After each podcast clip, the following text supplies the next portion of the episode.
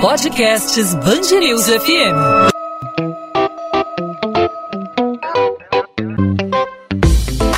Dois às 20, com Maurício Bastos e Luana Bernardes. 11 de setembro de 2001. Uma data que por si só já fala tudo. O atentado mais impressionante da nossa época completa 20 anos. Ao longo dos últimos dias, o Jornal da Band conversou com sobreviventes. Estava trabalhando dentro das torres, no quarto andar da segunda torre. Eu sinto, a, bom, um estrondo enorme, eu sinto a janela vibrar e um calor enorme atrás. Quando eu olho, é uma bola de fogo gigantesca. Os relatos e as histórias chocaram o mundo ao longo dos anos. O ataque foi um divisor de águas na política internacional e rendeu publicações. Entre elas está o livro Plano de Ataque, do jornalista carioca Ivan Santana, que é o nosso convidado hoje no podcast 2 às 20. Ivan, seja bem-vindo, tudo bem? Tudo bem, o prazer é todo meu falar com os ouvintes da Band News. Ivan, queria que você falasse sobre o livro Plano de Ataque, como foi produzi-lo e o que o leitor vai encontrar aí nas páginas desse trabalho. Olha, foi uma loucura, porque eu, Luana, porque eu Levei três anos pesquisando. O atentado, o atentado foi em 2001. O livro foi publicado em 2006, ou seja, cinco anos depois do atentado. Em 2004, 2005 e 2006, eu trabalhei integralmente nisso, entendeu? É, procurando tratar o 11 de setembro de uma maneira diferente dos outros livros. Saíram centenas de livros sobre o 11 de setembro. E eu quis mostrar como os atentados foram planejados, como os, os, os, os homens, os kamikazes, não, os que morreram nos aviões, foram recrutados, como os pilotos aprenderam a pilotar avião, aprenderam entre aspas, porque não sabiam nem decolar nem pousar, como aprenderam a pilotar avião para jogar sobre um alvo. Enfim, eu conto a história de tudo como foi planejado, sobre o ponto de vista dos sequestradores e sobre o ponto de vista dos passageiros que estavam dentro dos aviões. Aí você poderia perguntar, mas como é que você sabe o que, que pensaram as pessoas que estavam dentro dos aviões se morreu todo mundo? É que eu consegui obter, é, primeiro, gravações dos comissários de bordo de vários dos aviões, dos quatro aviões, com as suas sedes da United Airlines e da American Airlines. E vários passageiros conversaram pelos seus telefones celulares com seus familiares. E uma delas, Dina Burnett, mulher de um passageiro chamado Tom Burnett, do voo 93 da United, eu falei com ela muitas vezes, e ela foi a pessoa que mais falou com esses aviões. Ela falou quatro vezes com o voo da United 93. Então eu levantei tudo que aconteceu no avião, dentro dos quatro aviões, e levantei como foi planejado, foram planejados os assaltos pelo Khaled Sheikh Mohammed, que é da, da Al-Qaeda e que hoje em dia está preso nos Estados Unidos. É como jornalista, né, você é, pega essas informações, mas esses áudios, né, imagino que sejam áudios fortes, né, mas você sente aí o que está passando naquele momento na cabeça da pessoa, né? É, você pode sentir isso pela, pelas gravações que você teve acesso? Com certeza, por exemplo, no caso que eu falei da Digna Boneta, ela contou que ela acordou de manhã cedo, há uma diferença de, de, de, de três horas entre onde ela estava, na Califórnia, e onde estava o marido dela, no voo 93, tinha acabado de decolar do aeroporto de Newark, New Jersey. Então ela conta que acordou que ligou a televisão para saber que, como é que é a previsão meteorológica, para saber que roupa vestia nas três filhas delas que iam para a escola. Era o primeiro dia escolar aquele dia. E então eu, conversando com ela, dizia que o que, que ela falava com o marido, depois na segunda conversa, o que, que o marido tinha falado com os outros passageiros, por que, que os passageiros do voo 93 é, decidiram derrubar o avião, tenta derrubar o avião, não, tomar o avião. Os, os pilotos é que derrubaram o avião. Os pilotos kamikazes, os pilotos já tinham morrido, né? Tinham sido degolados. Então, é, foi muito emocionante para mim também conversar com essas pessoas. E uma apresentava a outra, a outra, a outra. E aí eu fui escrevendo, mas levei três anos fazendo isso, trabalhando em tempo integral. É, você não estava né, em Nova York no 11 de setembro, mas acho que pelos relatos das pessoas, a gente cria uma imagem bem viva na nossa cabeça. Até porque eu uh, costumo até falar, né? Todo mundo sabe, lembra o que estava fazendo no dia 11 de setembro. É, eu estava dormindo. Eu tinha trabalhado até tarde em dois livros, até assim, mais ou menos quatro horas da manhã, e estava dormindo. E minha mulher me telefonou do, do escritório onde ela trabalhava, me dizendo que um teco-teco tinha batido na torre do World Trade Center. Então, eu trabalhava no World Trade Center quando eu trabalhava em Nova York. Então, eu conhecia bem o World Trade Center. Meu escritório era lá. Não naquelas torres, né? Eu trabalhava no, no prédio número 7. Naquela época eu já tinha virado escritor. Mas antes eu trabalhava no mercado financeiro. Eu trabalhava no World Trade Center. Então, ela, eu estava dormindo, ela me acordou, eu liguei a, a CNN e fiquei direto na CNN é, uma semana, mais ou menos, só parando para dar alguns breves cochilos. E foi aí que eu resolvi escrever o livro. Naquela época, ainda estava escrevendo outros dois livros. Mas falei com o meu editor e ele falou, ah, Ivan, deixa, esquece isso. Mais de 200 pessoas vão escrever sobre esse 11 de setembro. Então vão ser 201 porque eu vou escrever também. Então, esperei passar dois anos para que, que, as coisas se, se fossem esclarecidas, que na primeira hora eram 10 mil mortos. Era, era, essas coisas, você que é jornalista sabe que essas coisas na primeira hora são muito difíceis de narrar. Só com o tempo que você consegue descobrir. E o problema do 11 de setembro não é a falta de informação, é o excesso de informação. E o excesso de teoria conspiratória, de informação falsa, enfim, você fica meio tonto para separar aquilo, para ver o que, que, é verdade e o que, que não é. E acabei tendo uma colaboração enorme do presidente da comissão do, de investigação do 11 de setembro, 9-11 Commission Reporter. E ele, que tinha sido governador de New Jersey, entendeu? Então ele foi uma das fontes que me deu os interrogatórios feitos com os organizadores do 11 de setembro, que foram o Khaled Sheikh Mohammed e o Ramsi bin al-Shib, todos subordinados ao Osama Bin Laden, mas o Bin Laden não sabia muito dos detalhes, ele até não tinha muito interesse, né? ele tinha mais interesse em derrubar ao mesmo tempo 10 aviões 747 sobre o Oceano Pacífico, entendeu? Era o plano que ele tinha mais vontade.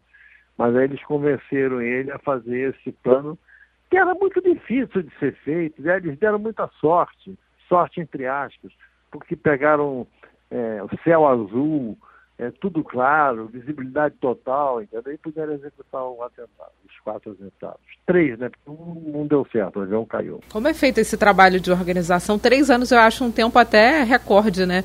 Para fazer um trabalho tão minucioso de apuração, de leitura, de ouvir testemunhas. Como é esse trabalho de organizar todo o material que você tem para passar para o papel? Eu escrevi 17 mil páginas para transformar num livro de 300 e poucas páginas. Depois fui só cortando, cortando, cortando, cortando. E como eu disse, eu tinha informação demais, entendeu?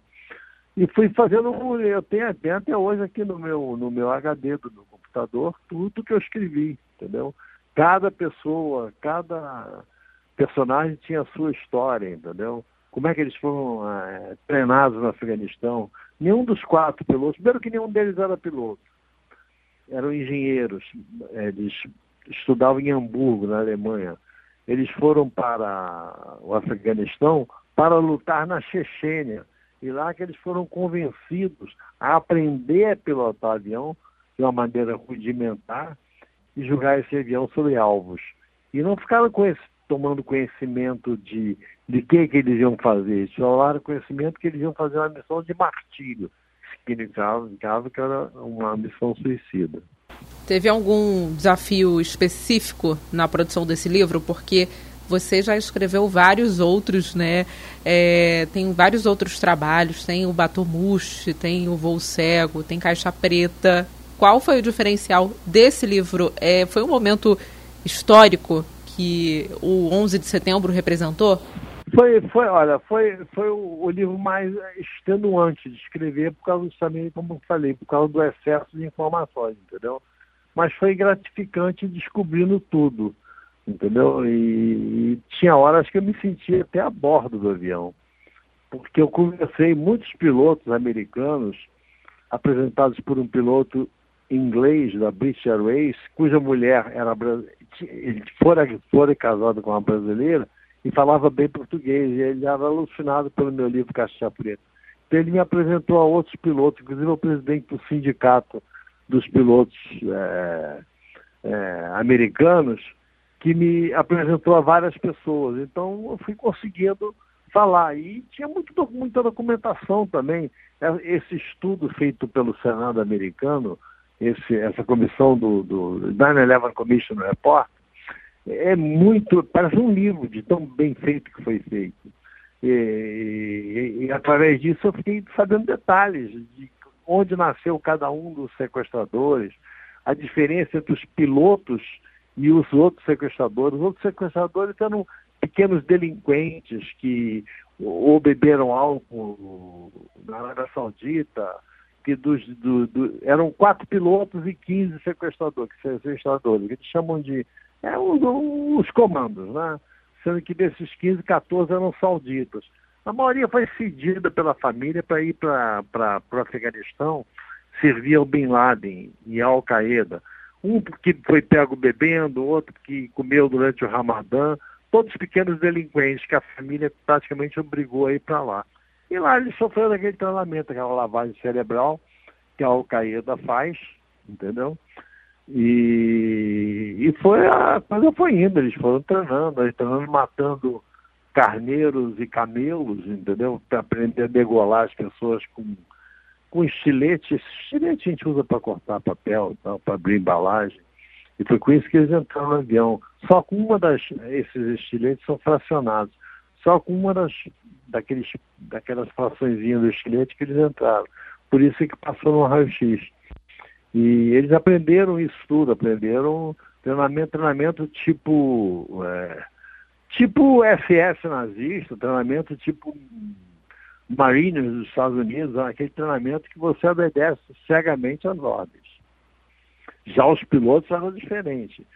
Eles não eram muçulmanos fanáticos, por incrível que pareça, eles foram sendo levados a se interessar pela missão.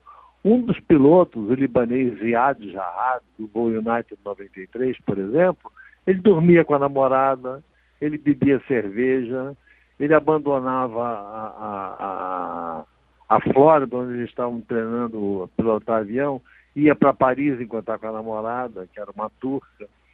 E então eles eram meio. E por incrível que pareça, esses 19 sequestradores só se encontraram uma vez.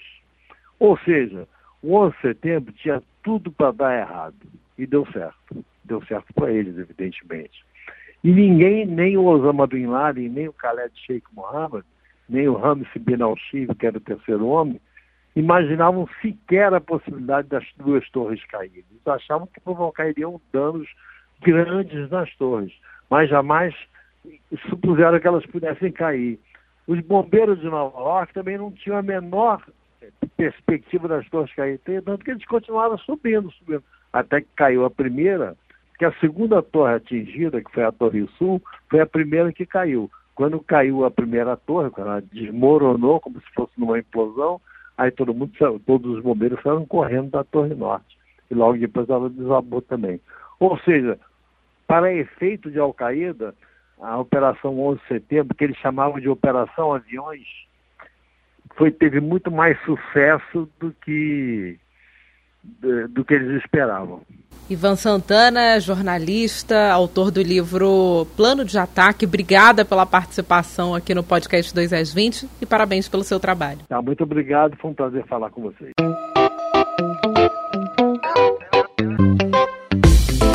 Dois às 20, com Maurício Bastos e Luana Bernardes.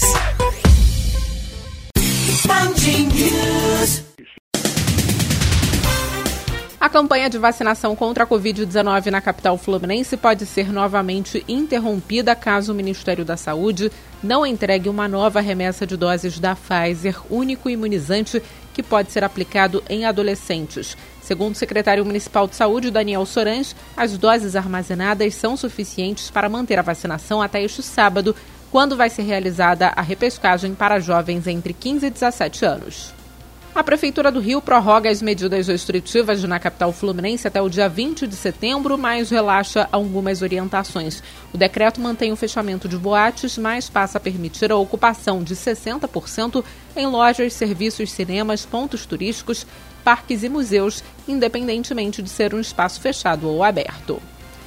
Ninguém ficou ferido no incêndio que atingiu a creche municipal Pescador Albano Rosa, no complexo de favelas da Maré, na zona norte do Rio de Janeiro. 35 alunos que estavam no local foram levados para uma unidade escolar vizinha. Na internet, o prefeito do Rio, Eduardo Paes, anunciou a reconstrução do espaço, que ficou completamente destruído. O Vasco confirma que as imagens que estão circulando na internet de integrantes de torcidas organizadas em São Januário são desta sexta-feira houve tentativa de invasão à sede do clube através dos portões 9 e 17 e a entrada social. A segurança conseguiu intervir em diversos pontos, no entanto, torcedores acabaram conseguindo acessar as instalações internas através do restaurante. As circunstâncias de como ocorreu o acesso irregular estão sendo apuradas pelo clube. 2 às 20. Podcast 2 às 20 vai ficando por aqui. Eu, Luana Bernardes, volto na segunda-feira com mais um episódio para você ouvinte da Band News FM. Lembro que Maurício Bastos está aproveitando algumas folguinhas, né? E volta aí ao longo do mês de setembro aqui no podcast 2 às 20 e também na nossa programação em 90.3 FM. Se você quiser mandar uma sugestão de pauta, entrar em contato comigo, você pode acessar o meu Instagram, Bernardes Luana Luana com dois N's, onde eu também falo sobre a coluna de literatura aqui da Band News FM do Rio de Janeiro. Até segunda!